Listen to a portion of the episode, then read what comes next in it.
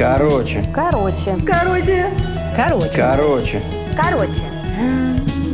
Короче. Короче. Короче. Завязывая со свиданиями, измельчали парни. Казалось, что Жюли размешивает не сахар в своем латте, а пытается растворить в кофе досаду.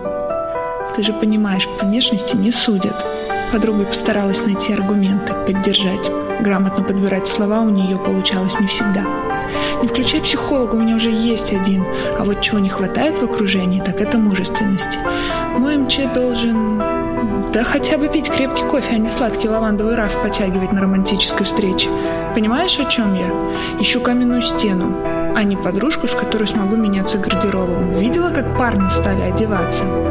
У входа в кофейню послышался глухой звук удара. Рослый парень, отойдя от дверного косяка, распрямился и погладил лоб. Подружки переглянулись. Жули пожала плечами. Высокий, статный молодой человек, почти идеал, если бы не выбор одежды. Обтягивающие джинсы, нежно-розовая толстовка, набор браслетов на руке. Плохо скрывая повышенный интерес, девушки наклонились в сторону столика, за который только что сел загадочный великан. Он выбрал соседний. Прекрасная локация для любительниц подслушивать чужие разговоры. «Подойди к нему!» – настойчиво шепнула подруга. «Для чего я тебя вывезла в Париж из нашей маленькой провинции? Точно не локацию сменить! Иди!» «Нет, ты что, не видела, во что он одет?» Жюли перешла с громкого шепота на тихий крик. «Готова поспорить, в том шкафу есть точно такие же джинсы!»